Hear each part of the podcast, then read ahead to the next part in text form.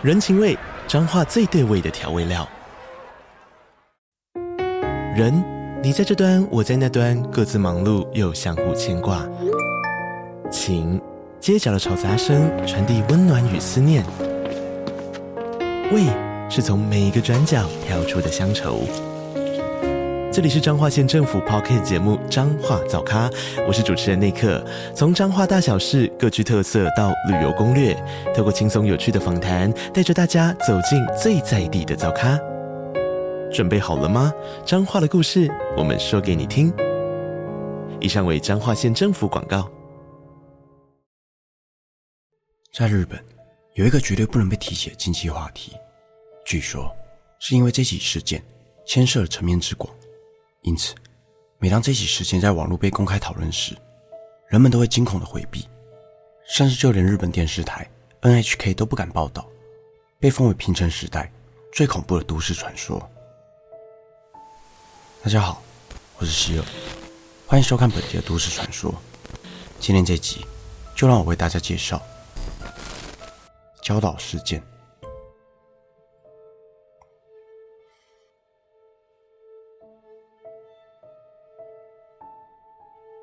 两千零一年五月二十四日，日本匿名论坛 Two Channel 出现了一篇文章，标题名为《来谈谈传说中的礁岛事件》。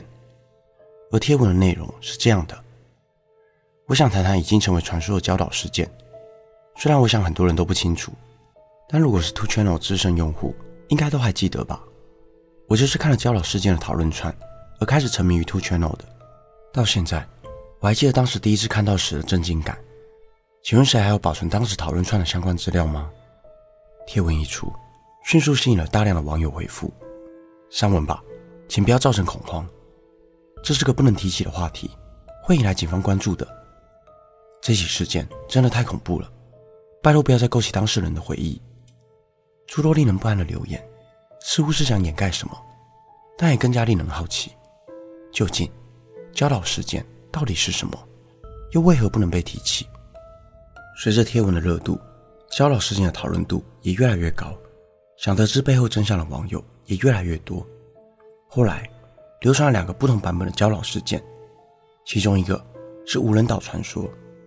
相传，在多年前，曾有五名突圈岛上的网友相约到鹿儿岛地区的礁岛探险，但登岛后的五人却失去了消息。警方接获家属通报后，立刻前往岛上搜救，花了三天的时间。在岛上进行地毯式搜索，却始终找不到五人的踪迹，甚至就连五人的物品也都没有找到。直到半年后，其中四名失踪者家属都收到了一个神秘的包裹，包裹内竟是失踪者的骨骸，但另一名失踪者 A 君却仍下落不明。而就在收到包裹的隔天，图圈网上出现了一则贴文，作者名为 A 君，但内容却只有简短的三个字。在礁岛，贴文一出，警方要再度派人前往礁岛调查。而这一次，他们在礁岛上发现了 A 君的遗体。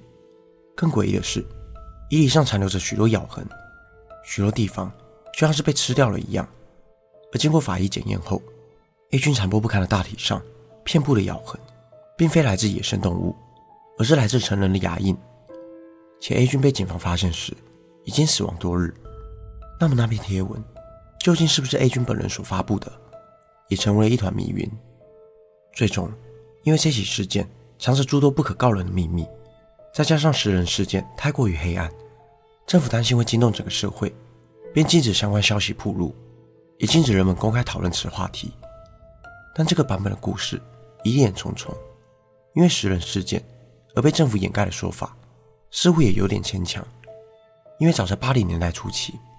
日本就出了一个知名的食人魔佐川一正，由于当时是在国外犯案，由于精神疾病而没有被起诉。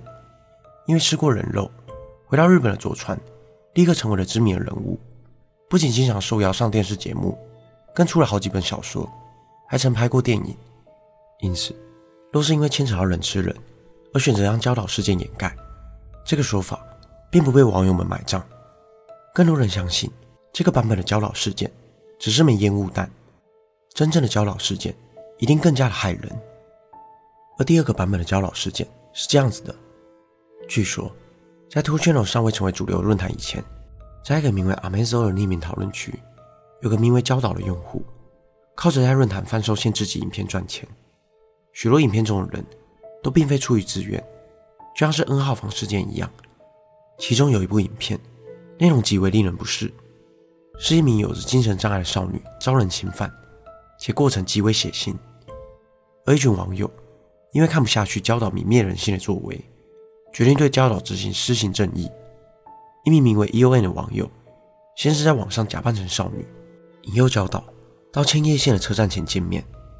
当天，E.O.N 号召了二十多名网友，将前来赴约的教导。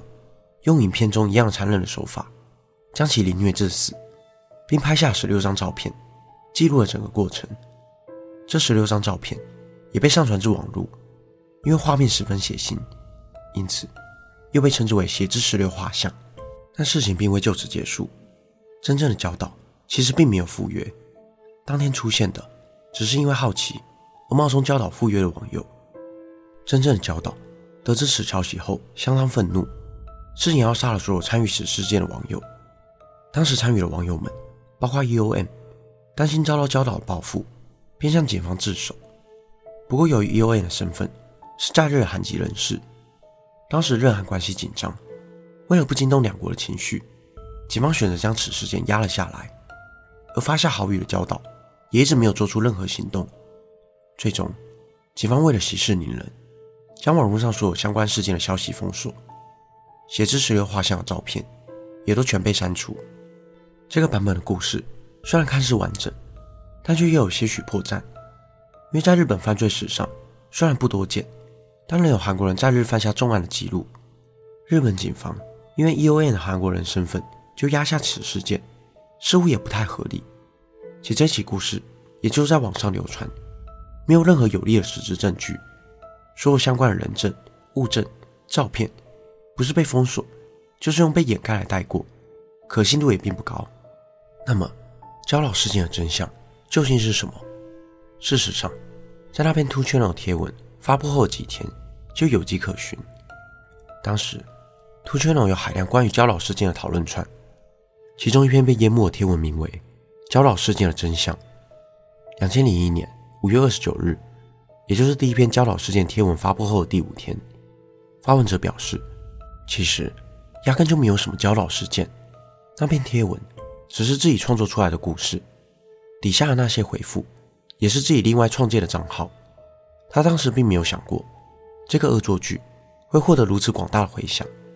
所谓的教导事件，其实就如同许多都市传说一般，有网友们口耳相传，只要有人问，就会有人答。在有心人士的煽动下，这些从来没有发生过的事情，被不断的传颂之后。渐渐的，就会成真。这也正是谣言的可怕之处。而随着时间过去，焦老事件也成为了网络的迷因。二零一九年，日本电视台 NHK 推出了一档节目，评称网络史，回顾至一九九五年网际网络问世后，日本的网络发展史。在节目推出以前，NHK 的官方推特账号为了宣传该节目，就发布了一条推文。尽管备受大家期待。但即使是平成网络史，也不可能在无线电视频道播报教导事件，还请各位见谅。这则颇有意味的贴文，又引起了网友热烈的讨论，让教导事件这则不可告人的秘密又上升了一个档次，成为了连 NHK 都不敢报道恐怖事件。二零二一年，恐怖电影《真教导事件》上映，便是改编自这则轰动日本网络论坛的都市传说。而在众多版本的教导事件中，其实，最恐怖的便是谣言的力量。在这个网络资讯爆炸的年代，人们很难去查证消息的来源是否属实。一旦失去了判断能力，很容易就会被舆论牵着鼻子走。本期的内容就到这里。如果想看更多都市传说系列的影片，欢迎订阅我 YouTube 频道。如果想要听的，也可以到各大 Podcast 平台上关注我。我是希尔，我们下次见。